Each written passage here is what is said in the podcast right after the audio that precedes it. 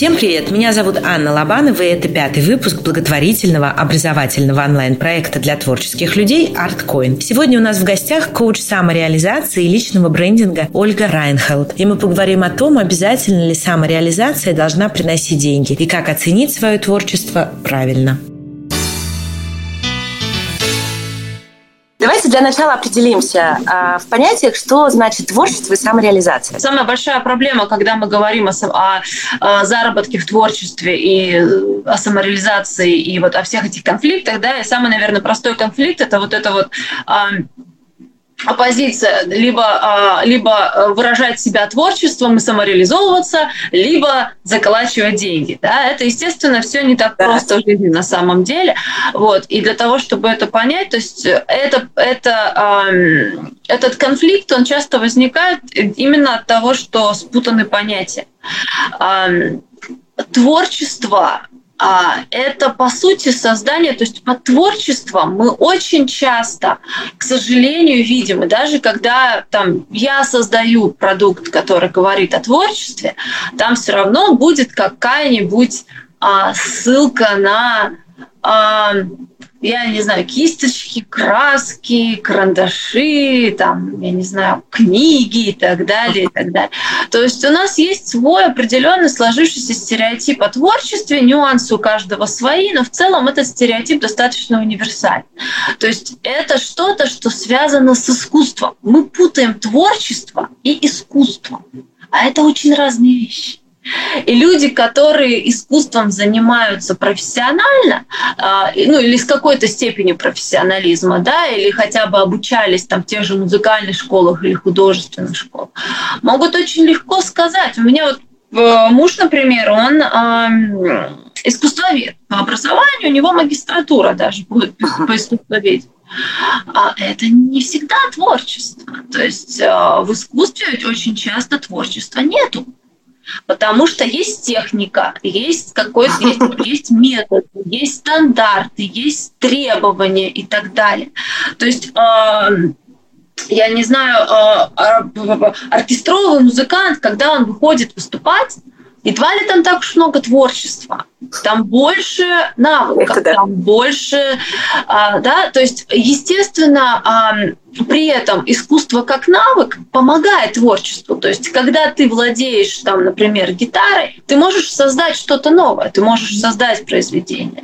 Либо ты можешь создать воспроизведение, то есть ты можешь сыграть так, что это будет, опять же, это произведение старое, но сыграл ты его так, что оно новое. То есть ты воссоздал. Это, по сути, тоже творчество. Но что такое творчество? Творчество – это создание того, чего нету чего еще не было. С нуля, да? Не обязательно с нуля. И нет, как правило, это не с нуля. Мы не можем творить с нуля. Мы, как Эйнштейн говорил, да, я стою на плечах гигантов. А, более того, а, создание с нуля это немножко... Это, кстати, путают с творчеством. И мне, а, мне понравилось, как Джордан Питерсон сказал, не путайте свою некомпетентность с креативностью.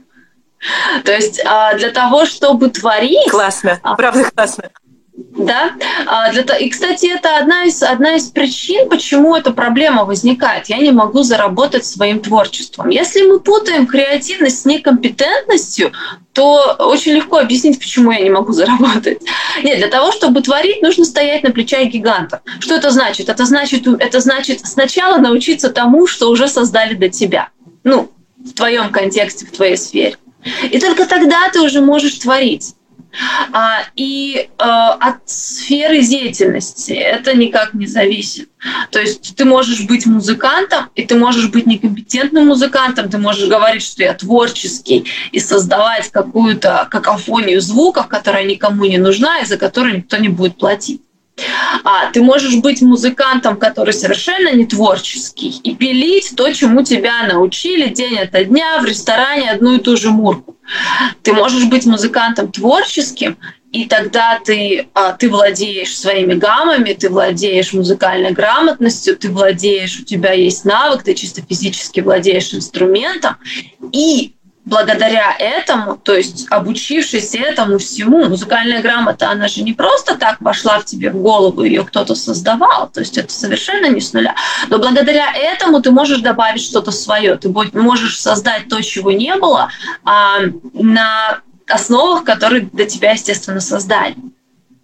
Вот, поэтому мы не рассматриваем, едва ли мы рассматриваем первый наконечник с, с, э, стрелы как творчество. А, но, но если бы не было его, а, не было бы там, я не знаю, тех прекрасных а, катан, которые в Японии рассматриваются как творчество. Я работаю с самореализацией постоянно. То есть это, это основной фундаментальный запрос, с которым ко мне приходят клиенты. А, и даже если он звучит не так, то все равно в результате все к самореализации сходится. Потому что если человек не находит своей самореализации, а, ну, можно сказать, в определенном возрасте, то наступает кризис. Независимо от того, насколько, насколько человек условно успешен, то есть насколько он соблюдает какие-то свои убеждения об успехе, чужие убеждения об успехе, он все равно чувствует, ну, у него кризис. Он не может объяснить, мне все хорошо, мне нехорошо, ну вот так вот называется. Вот. А, потому что человек не реализовывается. Самореализацию очень часто рассматривают как путают с индустрией. Что такое самореализация? Ага. Мы все рождаемся с каким-то, а, с какими-то заведомо заложенными э, в нас а, качествами, чертами, свойствами. А это, это доказано. То есть, с одной стороны, пластичность велика, пластичность мозга, да, нейропластичность, но при этом нейропластичность велика во фронтальных частях головного мозга. То есть это те части, которые отвечают за а, аналитический, логический, когнитивную а, сферу человека. Вот мораль, сила воли, это все, это то за, то, за что отвечает фронтальная часть головного мозга. Вот она пластична.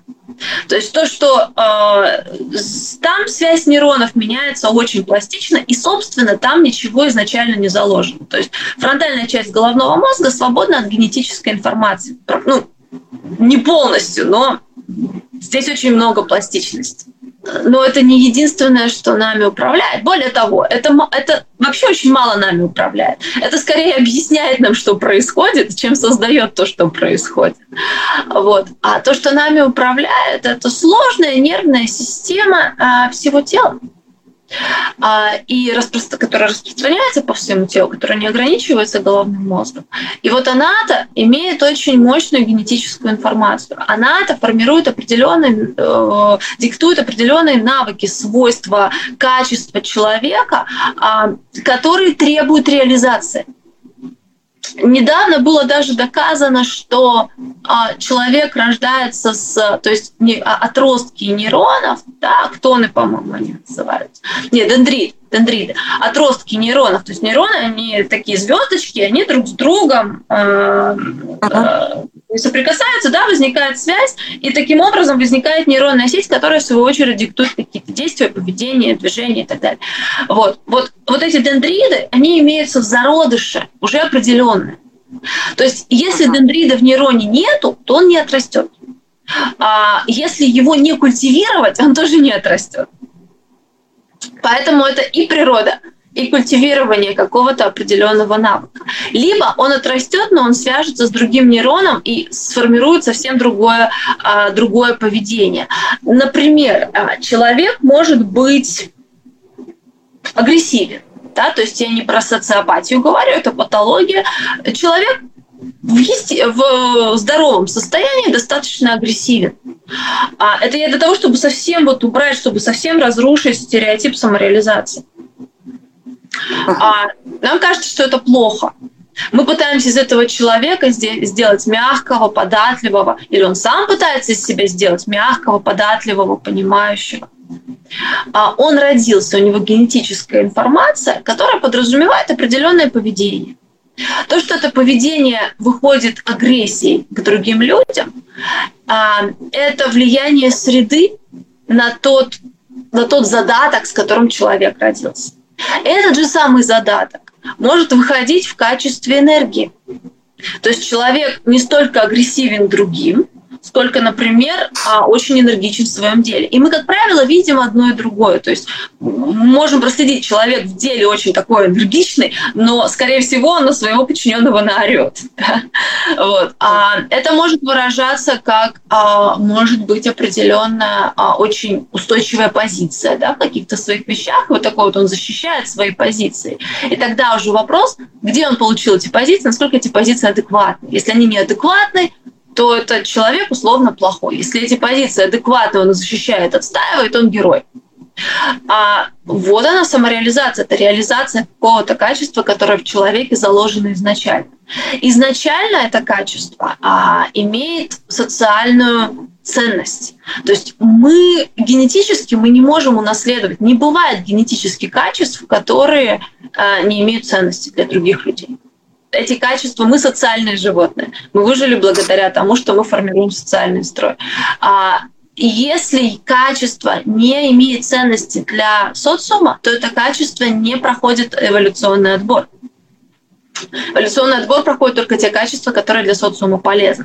Вопрос в том, как в новом контексте социума, в котором человек живет, эти качества вывести на поверхность, через какие формы его вывести на поверхность. Опять же, в этом же вопросе, да, через то, что ты орешь на своих подчиненных, или через то, что ты невероятно активен в работе, через то, что ты отстаиваешь какие-то адекватные э, контексту ценности. Если человек пытается сделать из себя податливого, если человек пытается сделать из себя э, ну, такого мягкого, тихого, скромного, да, либо у него в детстве ему подавили вот эту его энергию и идущую с ней агрессию, что часто и бывает. То есть ребенок показывает свою энергию какую-то агрессии, его, ее, подавляют, пытаются из него сделать что-то строго противоположное. Вот тогда человек чувствует себя нереализованным. Он не реализован, потому что его естественные качества не находят выхода. Если человек а, эту агрессию проявляет в социально неприемлемом а, виде, то есть, например, в нашем примере орет на своих подчиненных, он реализуется. Ему хорошо от того, что он наорал, честно говоря. Последствия ему не нравятся. То есть тогда начинается вот эта проблема, да, быть собой или подстраиваться под общество, реализовать себя или зарабатывать деньги, вот как в нашем контексте и так далее. То есть это просто неадекватная реализация своих естественных качеств. А, ну, надо сказать, что человек, который свое естественное забивает, даже если он получает как впоследствии какие-то социальные плюшки, менее счастлив, чем человек, который а, получает по башке, но реализует. Когда человек говорит «я хочу самореализации», то это, как правило, выглядит «я хочу уйти из своей офисной работы в... и путешествовать». То есть а, да, что да. такое самореализация? Да, есть вот эти, а, есть, опять же, стереотипные истории, они сейчас благодаря соцсетям стали более яркими, более видимыми, более навязчивыми. Это то, что моя самореализация – это путешествие, или моя самореализация – это музыка, моя самореализация – это там коуч. В итоге получается, что если человек какой-то свой навык не реализует в офисе, если он уже приобрел механизм подавления, это, как правило, происходит, а, то все эти механизмы подавления, этот нереализованный навык, они вот всем скопом переносятся в новое дело. Но, как правило, если мы все-таки работаем 20 лет в офисе, мы имеем какую-то, мы не имеем успеха, но мы имеем безопасность. Когда человек преследует самореализацию, он весь этот скоп тащит за собой, при этом создавая себе небезопасные условия, теряя свою безопасность.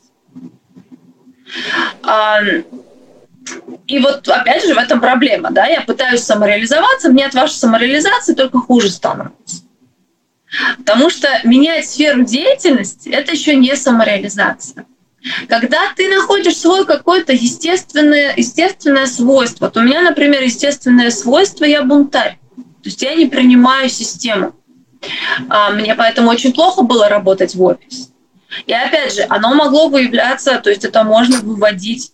Вот подчинение для меня это, это, это плохо. То есть даже если мне за это платят. А в контексте, где требуется подчинение, и за это платят выражение бунта, особенно спонтанно, это тоже плохо. Но это удовлетворяет. А, если найти адекватное выражение, то есть для меня самореализация это найти вот этот вот вот это вот место бунта, то есть э, и не бунт ради бунта, начинаешь понимать, что это видение ситуации с другой стороны, это вообще-то видение вне догмы это видение вне систем. И когда находишь, как его применить таким образом, чтобы людям было от этого полезно, когда помогаешь людям увидеть, то есть вот если проблема не решается, то ты видишь, почему она не решается, потому что есть определенный набор догм, по которым человек ходит кругами. Ты его вытаскиваешь из этой коробочки, показываешь ему, что а, вообще-то вот ты в это веришь, и я понимаю, что ты в это веришь, потому что такова система и таковы догмы. Но работает оно вот так. Если ты вот так сделаешь, то у тебя этот, этот замкнутый круг разомкнется и будет то, что ты хочешь. То есть это уже реализация естественного навыка, естественного, скажем так, задатка. Естественно, оно требует навыков. Естественно, нужно знать контекст, в котором при этом с человеком работаешь. Но что здесь важно? Здесь важно то, что э, мне не нужно идти в коучи, чтобы это реализовывать. И если я это в себе не найду, то мне э, мой бунт не, вообще не поможет, то мне, нет, мне переход в коучи не поможет а, как-то реализоваться, а бунт и там будет мешать. Точно так же, как он мешал в офисе. Точно так же в офисе можно реализовать вот это вот видение с другой стороны, умея коммуницировать, находя, опять же, позиции, в которых это видение более ценно, чем э, тупое следование и так далее, и так далее. Вот. То есть реали- самореализация – это вот это нахождение вот этого естественного навыка, который, естественного качества, я все путаю, качества, которое требует выход. Кстати, очень важно это не путать. Естественное качество и навык – это очень разные вещи, принципиально разные.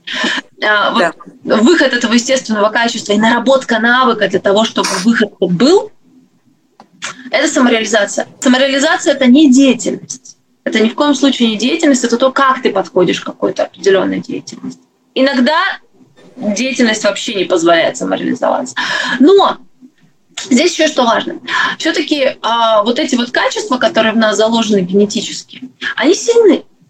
И как бы мы ни строили компенсационных механизмов, как бы мы ни уговаривали себя, какие бы у нас не были убеждения о том, что такое самореализация, что такое э, успех, что такое правильная жизнь и так далее, как бы мы ни пытались себя туда толкать, сила нашего естественного намного выше.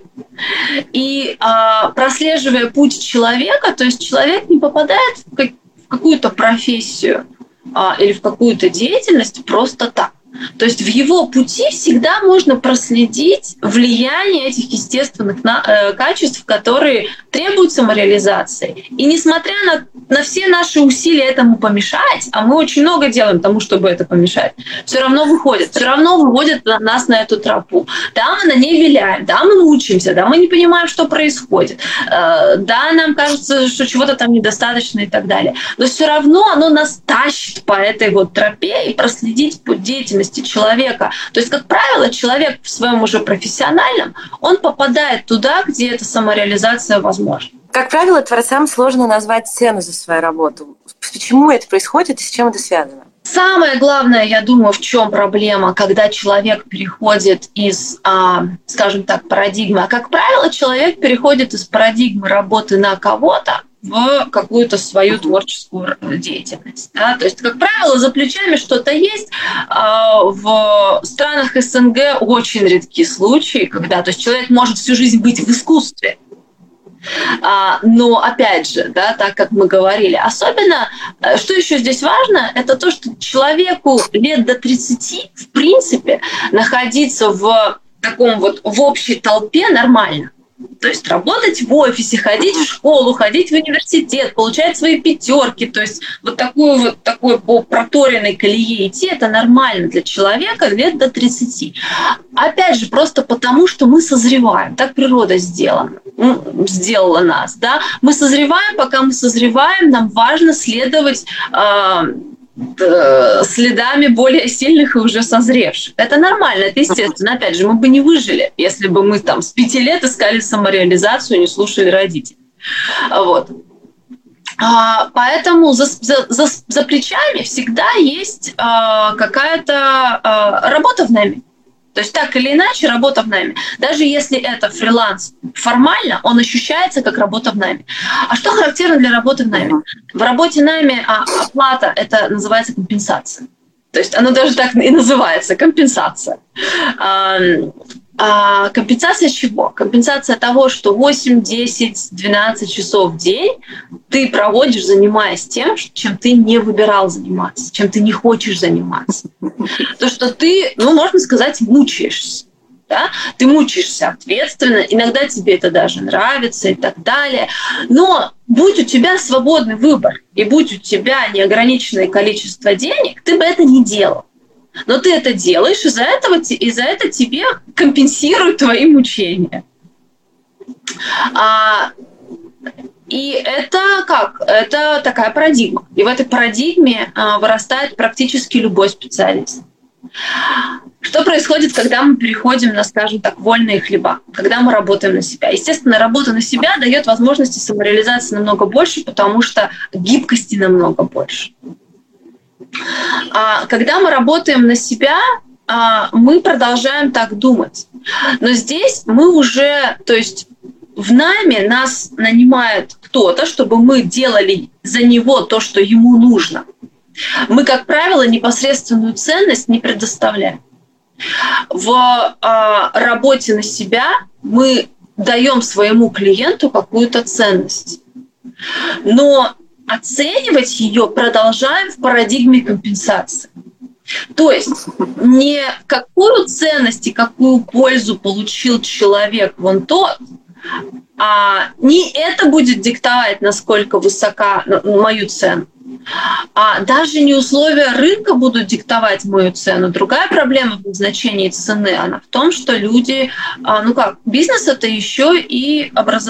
требует определенного, я не скажу образования, а, потому что здесь самообразование не менее, если не более эффективно, но знание, да, то есть это игра, которая имеет свои правила, и очень многие люди просто не владеют фундаментом маркетинга, маркетинговых исследований, понимания рынка. Маркетинг, маркетинга не в том плане, чтобы продвигать свои продукты, как это сейчас, как это сейчас называется, а маркетинг – это вообще-то исследование рынка. То есть способности исследовать свой рынок, умение исследовать свой рынок владеют единицы из людей, которые переходят в, на свободные хлеба.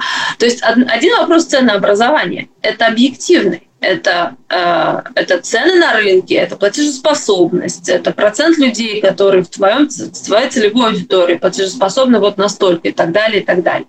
Вот это своя рентабельность. То есть это, а, ну, это, это, это элементарная бизнес-экономика.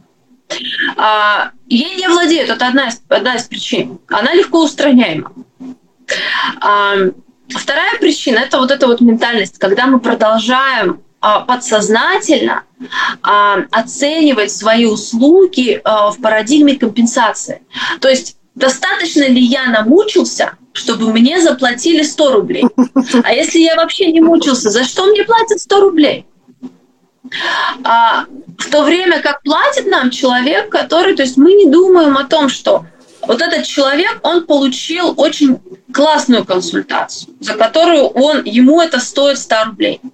Человек, который консультацию получил настолько бесполезную, что он еще и как бы жалеет о потраченном времени, для него это 100 рублей не стоит. Мы не думаем таким образом, мы думаем, насколько я отмучился. При этом корреляция здесь часто обратная.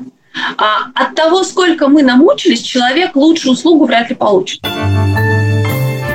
В первом выпуске нашего проекта психолог Ирина Мухина рассказывала о том, что дороже всего стоит то, что дается нам легче всего. Послушайте, если вопросы оценки результатов вашего творческого труда вам актуальны. Очень часто человек мучается, потому что у него компетенции недостаточно. Но считает, что тогда он может попросить э, большую, высокую цену, он же помучился, но не заплатит. И тогда возникает вот эта проблема. Мне не платят. Я, я достойна, мне не платят. Нет, ты намучился достаточно. Ты не вошел в поток, ты не делаешь свое, у тебя нет достаточной компетенции, чтобы принести ценность.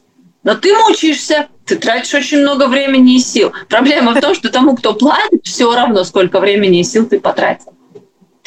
А если взять обратно, если у тебя достаточно компетенции, то есть тебе достаточно легко это делать. А если у тебя поток, тебе интересно, ты не мучаешься, но при этом ты можешь создать что-то невероятно ценное. и за которые готовы заплатить. Но тогда у человека проблема в том, чтобы назначить цену и взять деньги.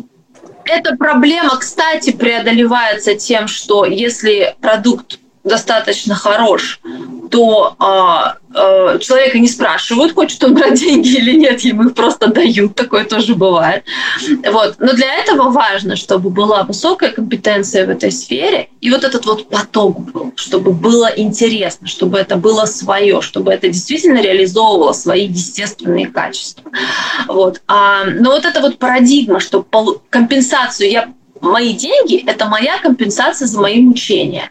И цена зависит от того, насколько я намучился. Это очень распространенная а, парадигма подсознательного мышления у тех, кто переходит на вольные хлеба, особенно в каких-то творческих профессиях. Вот. И да, здесь важно ее изменить в том плане, что, во-первых, существует рынок, правила рынка, которые нужно изучить и по ним играть. А, и если их нарушать, то сначала их изучить, нарушать надо те правила, которыми владеешь. Вот. А э, с одной стороны, с другой стороны, это ценность, которую я приношу своей аудитории, и это, в общем-то, одно из правил рынка. То есть тебе платят за ту ценность, которую ты приносишь. А то, то, то, насколько ты намучился, никому не ценно. А что делать, если это вопрос, э, ну, например, художник и картина? Как оценить ценность от картины? Но это даже не текст, например, да? Ну, опять же, э, во-первых, есть индустрия. То есть здесь очень важно помнить, что э, есть а, если ты художник, и ты выходишь на профессиональный уровень, то есть ты хочешь, ты, твоя задача – это твоим искусством зарабатывать деньги.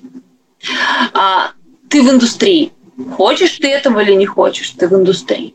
А в индустрии э, живописи есть определенные правила, есть определенное ценообразование. А, естественно, здесь ценность картины а, никогда не объективна. Да? То есть это, здесь нет вопроса, а, то есть это ни в коем случае не вопрос а, себестоимости это вопрос, то есть здесь правила другие, да, ценность э, картины художника заключается в больше всего в личном бренде художника и в том, насколько этот художник вхож в круги, популярен и какие ассоциации он несет. То есть вот таковы правила индустрии. Если ты художник, если ты хочешь зарабатывать тем, что ты художник, то ты входишь в индустрию, ты изучаешь эти правила, ты, ты либо играешь по этим правилам, либо нарушаешь их, но зная их. Вот, то есть ты можешь быть как молодой художник, выйти и сказать, моя картина стоит 500 тысяч долларов. И, а, возможно, а, если бы ты сказала, она стоит 50 рублей, сказали бы, фу, херня какая. А ты, ты 500 тысяч долларов назвал, сразу стали искать, а что же там стоит 500 тысяч долларов, и найдут, если правильно это предложить. Да? То есть человек нарушил э, правила рынка, это, это вполне возможно, но это надо уметь делать. А для этого надо эти правила сначала знать. Вот. То есть, э, и опять же, это тоже скорее какое-то такое врожденное, при этом культивированное качество. Да, вытащить свою картину, будучи никем, сказать, что она 500 тысяч долларов стоит. Это, это, это надо быть, это талант надо, надо, надо иметь. Вот. А, причем не просто его с ним родиться, но еще его и культивировать, и не забивать и так далее. Либо восстанавливать, если он был когда-то забит, а, как правило, так и бывает. То есть мы свои таланты, как правило, восстанавливаем. Незабитых талантов не бывает. Если вот у человека есть проблема именно в уверенности, получается, в себе, да, и не в вопросе изучения правил, а в вопросе, например, забитых талантов, э, чем ему можно помочь, что делать? Ну, это психотерапия в любом случае. То есть э, не обязательно идти к психотерапевту. Люди, опять же, очень часто путают поход к психотерапевту и психотерапию. Психотерапия – это изучение каких-то своих психологических состояний, состояний, да, и, как правило, это устранение вот таких вот, это устранение компенсационных механизмов. А они в детстве создаются, развиваются, накладываются, и в какой-то момент они больше мешают, чем помогают. Это компенсационное поведение, компенсационные механизмы, соответствующие этому химия тела.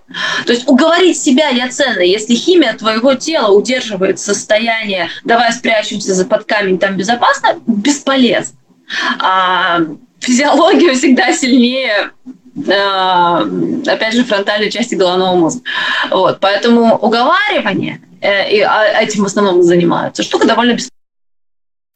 Когда уговоренный человек, а, который убедил себя, что я ценен, со всей сохраненной компенсационной машиной обесценивания себя, а обесценивание себя в данном случае субъективно воспринимается как условие для выживания, поэтому просто так оно не отринется. Выпячивать себя опасно для выживания, обесценивать себя, прятаться – это условие для выживания. Да? А, то есть, естественно, этого психика будет придерживаться.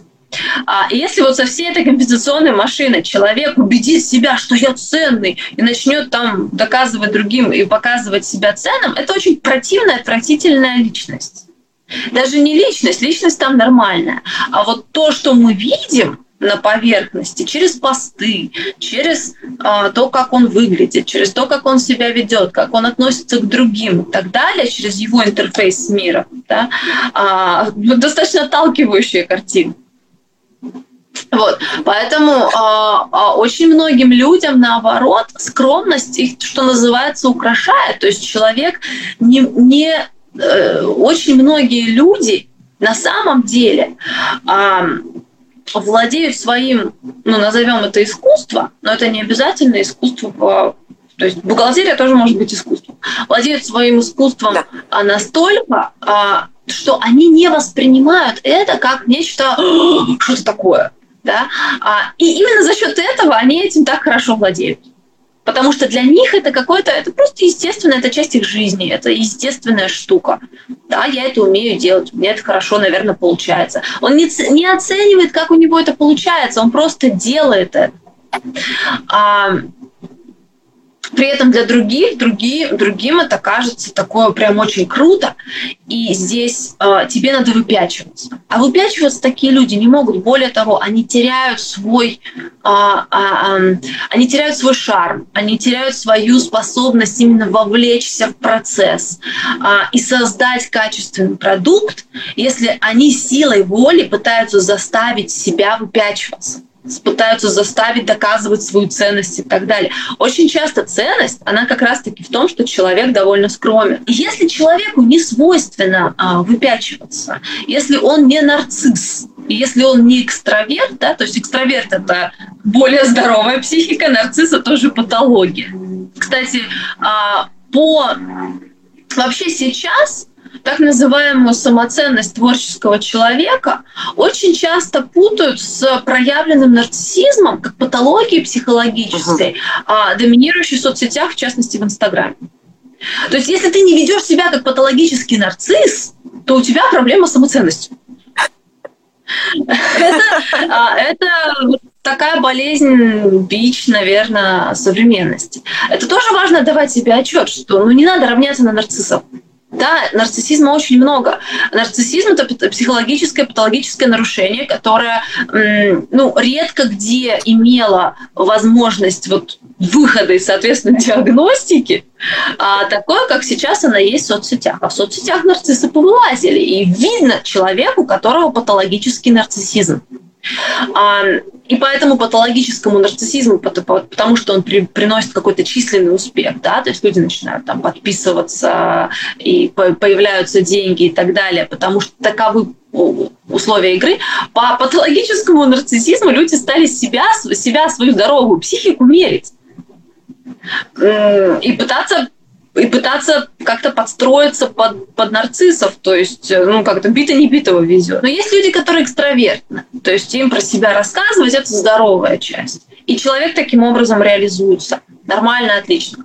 А, а, если его не испортили в детстве, то он не стал нарциссом, такой экстравертный человек, он здорово свою экстравертность проявляет. А, и тогда его фокус в этом. И тогда за счет этого он какой-то, он, ему неважно, ему, ему не надо книги писать, картины рисовать для того, чтобы почувствовать себя самореализованным. На него смотрят, у него большое общение, все, для него самореализация состоялась. А, ну, наверное, сейчас такие люди становятся хорошими, успешными, счастливыми блогерами. У нарциссов удовлетворения не происходит, то есть там совсем другое. А, а, но при этом, если ты не такой, то это не то, куда надо вкладывать свой фокус. То есть вкладывать фокус в то, чтобы заставлять себя быть не собой, и при этом думать, что твоя книга сама по себе напишется, нет, а, энергия, а, опять же, энергия аналитического ума, энергия силы воли, энергия ну, всех свойств фронтальной части головного мозга а, очень высокая. То есть это очень энергозатратные процессы. Написать книгу, создать что-то – это энергозатратный процесс. Заставить себя вести себя так, как это тебе не органично, это энергозатратный процесс. И извини, ты можешь только в какой-то один энергозатратный процесс вложить свой фокус. То есть если ты вкладываешь mm-hmm. фокус в то, чтобы, будучи интровертом, всем показать, какой ты крутой в Инстаграме, у тебя вряд ли останется энергии, чтобы написать книгу, даже если у тебя есть для этого и таланты, и компетенции. Вот. Поэтому здесь очень важно определять, что для тебя является, э, ну, скажем так, э, паровозом что для тебя является двигателем. И двигатель этот ставить впереди в том плане, что приоритет фокуса отдавать ему. Часто, когда люди начинают заниматься творчеством и хотят начать на нем зарабатывать, да, то первая мысль всегда это посмотреть, как это, сколько это стоит в рынке, да, вокруг, сравнить себя с этими mm-hmm. ценами и выставить такую же. Это правильный путь? Я думаю, что для начала это единственный вариант. Опять же, если не озаряет каким-то другим вариантом, то это, а, это та ступенька, на которую изначально и надо наступить. Более того, а, если человек, например, хочет реализовать себя в качестве дизайнера, и для него вот это дизайн, а, ну, это прям вот его-его, да, какие-то визуальные воплощения – вообще имеет смысл сначала, сначала пореализовывать себя в найме. То есть имеет смысл войти в настолько, настолько, настолько стабильные условия, насколько это возможно, при этом реализовывая то, что реально хочешь реализовать наверное, такое вот универсальное правило такое. Я не буду говорить вот прям про найм, потому что это сильно ограничивает, и это может быть прицел. Вот. А, но настолько стабильные условия, насколько это возможно, чтобы реализовать вот это вот свое. А, у меня, например, а, очень, то есть для меня, я текстовый человек, я лингвист. У меня это реализовывалось через переводческую деятельность. Я 10 лет была переводчиком в компании. Я реализовывала это. Но вместе с тем я не э, пускалась там в то, чтобы быть каким-то там копирайтером, что-то сколько-то думать, сколько мне за это э, поставить, платить, а потом еще думать, а как жить при этом, потому что там, а если я не буду достаточно зарабатывать, уж тем более там не книгу писать, бросаться. Вот. А, я развивала этот навык в максимально стабильных условиях, в которых у меня была зарплата, статус, понимание, что делать и так далее. И в, но в этих условиях развивается свой естественный навык и талант. Естественно, эти условия в какой-то момент перестают быть Э, нужными, потому что навык талант вырастает из этого, да, как ребенок. Ребенку для того, чтобы вот этому вот новому организму, новому сознанию, новому мозгу а, быть, стать самостоятельным, нужны максимально стабильные, безопасные условия. Точно так же любой талант. Ему нужны максимально безопасные, стабильные условия для того, чтобы созреть. Но когда он созревает, эти безопасные стабильные условия становятся ему скорее ограничением, чем э, укрытием, чем помощью, чем поддержкой. Да, то есть, естественно, талант перерастает свою, э, свое убежище. И тогда переходит становится естественный переход. То есть человек, естественно, переходит, например, на свободные хлеба, а, где, опять же, важно создать, то есть, ну, тогда это уже не новый талант, который он пытается продать, который еще вообще даже не созрел, а, и пытается там цену ему назначить. Это созревший талант. Он пережил условия найма. А, он готов к тому, чтобы самому по себе, э, самому о себе позаботиться. Все, нет зарплаты, нет шефа, много решений мы принимаем сами. Но при этом нам нужны новые, максимально безопасные, стабильные условия. И в этом случае, скажем, опереться на э, то, что называется best practices, да, то есть ну, на опыт коллег, на опыт индустрии, на то, что принято в индустрии и так далее. Это логично. Вот. И это тоже перерастет, и человек начнет свои цены назначать. Но только тогда, когда он по этим ступенькам пройдет. часто кажется, что я вот назначу какую-то цену, да, а это не будут покупать. Ну, из серии мало ли там, сколько я себе думаю, да, есть же люди вокруг. Как быть в этом случае? Ну, это не кажется, это так и есть. Так. То есть это через ага. ценность надо как-то рассчитывать, да? Ну, скажем так, а, всегда можно назначить цену, а, посмотреть на то, что люди не покупают по этой цене, и задать себе ряд вопросов. Да? То есть какие факторы влияют на это? Во-первых, откуда пришла эта цена? То есть в коучинге, например, цену очень часто дают, то есть э, какая-то стандартная завышенная цена. Когда я, например, начинала, нам говорили о минимуме в 550 э, долларов в месяц, то есть 550 долларов за 4 сессии. Объясни себе или тем более клиенту, за что такие деньги платятся, было очень сложно. Вот. А, то есть практически невозможно. Но при этом цена, цена устанавливается, то есть, ну вот мы так делаем и все. Внутри э, большая разница. Индустрия включает в себя как услугодателя, так и рынок потребителя. А, так вот такая цена, когда в коучинговых кругах говорят, что твоя услуга стоит дорого, ты должен там 500 долларов брать за месяц, там за 4 сессии или сколько он. Ну, разные. С меня один, две, две с половиной за одну сессию умудрился. А, вот. Доллар. А, разные бывают. А, и вот, это, вот эти вот убеждения, они есть. Но здесь очень важно не путать. Я, когда я говорю понимать индустрию, очень важно отличать а, пузырь, в котором взаимодействуют коучи, взаимодействуют с коучами, во что-то дружно верят. Точно так же, как СММщики с СММщиками взаимодействуют, точно так же, как ну, авторы с авторами и так далее. Да? То есть мы считаем, что мы достойны вот столько. И это очень легко перепутать с индустрией, особенно когда тут начинаются ассоциации, аккредитации. Очень-очень явный пример такой м, косящий под индустрию э, теплицы. Индустрия включает в себя как услугодателя, так и потребителя. Теплица такая, да, вот как это создалось в коучинге, например, а, а, она, она не включает потребителя, она потребителя не учитывает. То есть мы считаем, что мы достойны 500 долларов в месяц. А вы у потребителя спросили, а потребитель эти деньги вообще платит? А у него достаточно ли платежеспособности, мотивация, чтобы эти ресурсы давать? А что он от вас получает? А то, что вы считаете ценным, он ценным считает? Возможно, нет. Мне могут предложить картину за 500 тысяч долларов, и я даже могу сказать, да, она того стоит.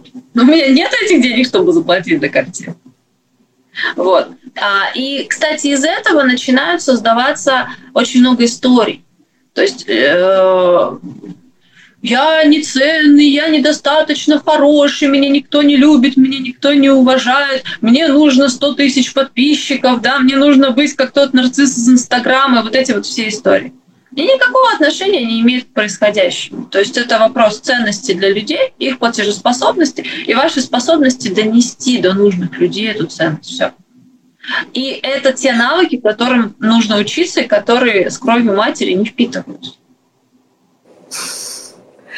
Вот, кстати, да, очень часто у творческих людей такое бывает, что какой-то проект любой, да, а, не успешен по какой-либо причине, и сразу кажется, что все, значит, я больше не могу заниматься творчеством, все плохо, я бездарь. Да. Вот это все, как, как это с этим жить и что делать можно? Ну, во-первых, здесь очень важна ясность мышления, то есть э, способность э, видеть свои истории, видеть свои эмоции. То есть это же эмоциональная реакция, по сути. Это ну э, эмоциональная реакция на то есть а, там отторжение, а, отвергли вас, да, то есть я себе разрешила эту картину, разрешение себе или запрет себе. Когда такие истории возникают, я всегда советую, у меня для этого есть инструмент медитация, который я учу, это избавит, это очистить эмоциональный план. Это не избавиться от эмоций, это не подавить эмоцию, ни в коем случае ее не игнорировать, а с ней корректно проработать как раз-таки на эмоцию обратить внимание, но отделить эмоцию от происходящего, отделить эмоцию от решений.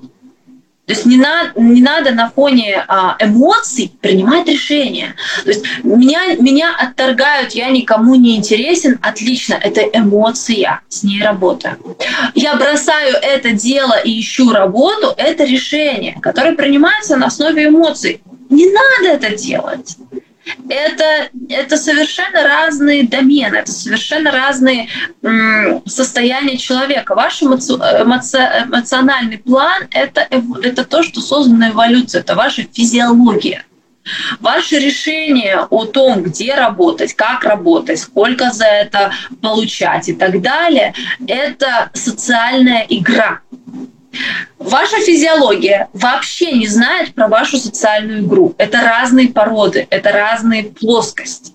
Но очень часто, впадая в эту физиологию эмоций, мы пытаемся на их основании сделать какие-то решения в своей соци- социально-экономической игре. Мы не работаем на уровне логики причинно-следственных связей, когда мы эмоционируем. И это очень важно, потому что эмоция это как это тоже функция выживания. То есть она, она никуда от вас не денется. Ее подавить невозможно, она сильнее.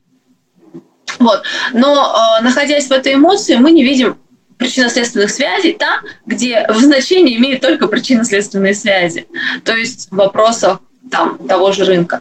Как вы считаете, влияют ли установки подсознательные иногда и неосознаваемые про деньги на вот эти все вещи, на оценку себя, творчества своего? Конечно, разумеется, влияют, естественно. И, как правило, здесь, как правило, это комбинация того и другого. То есть, с одной стороны, человек э, осознает, что его продукт еще не готов, с другой стороны, а, он там, например, или он осознает, что у него недостаточно компетенции, чтобы заявлять ту ценность, которую он там пытается продать. А с другой стороны, у него есть а, ну, соответствующие, естественно, финансовые убеждения про деньги.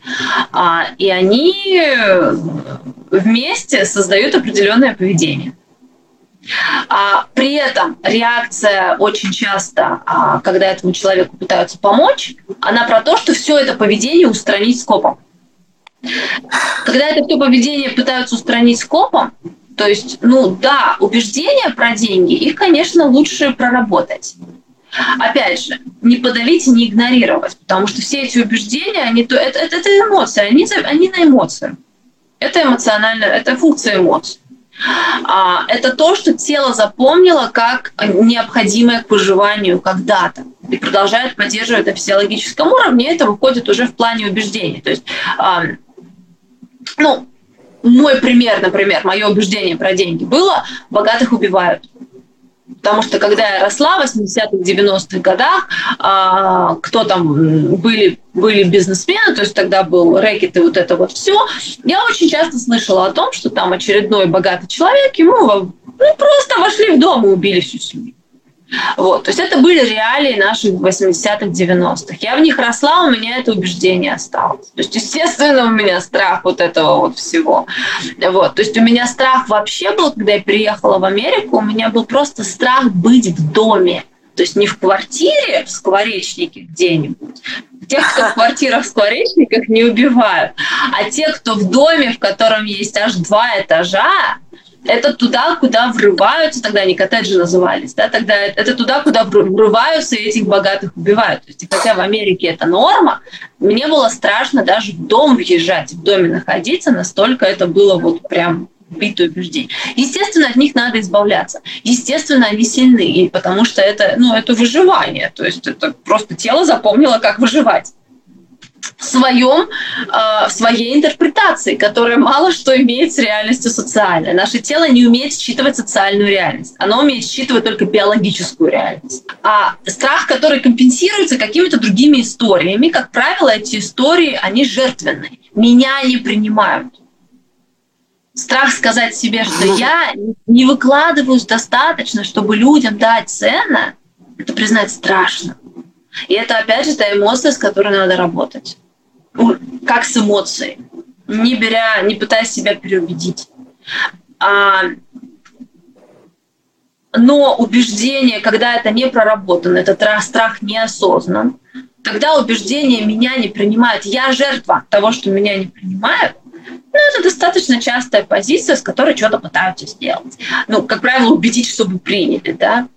Ну, это глупо. Потому что не принимают, потому что вы не додаете ценности.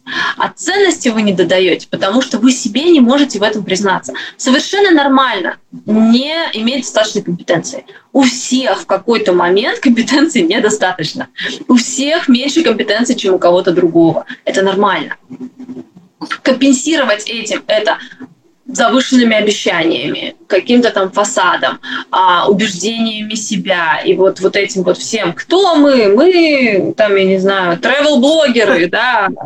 А, это все, а, ну, это все достаточно бесполезно, потому что это не обращается к, к самой сути проблемы. Если у человека есть генетическая склонность к творчеству, но нет склонности к маркетингу, как тогда изучать условия индустрии? Если заниматься маркетингом, получается то же самое, что себя заставлять, а это получается неэффективно и не работает. Как тогда выходить на клиентах и зарабатывать? Все зависит от того, что вы называете заниматься маркетингом. Потому что, как я говорила, фронтальная часть головного мозга, которая отвечает за, за аналитическое мышление, за, а, скажем так, не, нет, здесь не, стоит не путать именно аналитическое и математическое мышление, да, то есть здесь уже есть тут совсем другие качества. Это то, насколько одни, одни зоны подавляют другие, и человек способен фокусироваться на одном, но не на другом. Это уже вопрос скажем так, таланта, да, с особенностями когнитивных. Но вот а, именно рациональное мышление, а, которое присуще человеку, за это отвечает фронтальная часть головного мозга. А фронтальная часть головного мозга не очень гибка, как я сказала. То есть воспринять когнитивно информацию мы можем любую. А вопрос в том, что нам мешает эту информацию воспринять.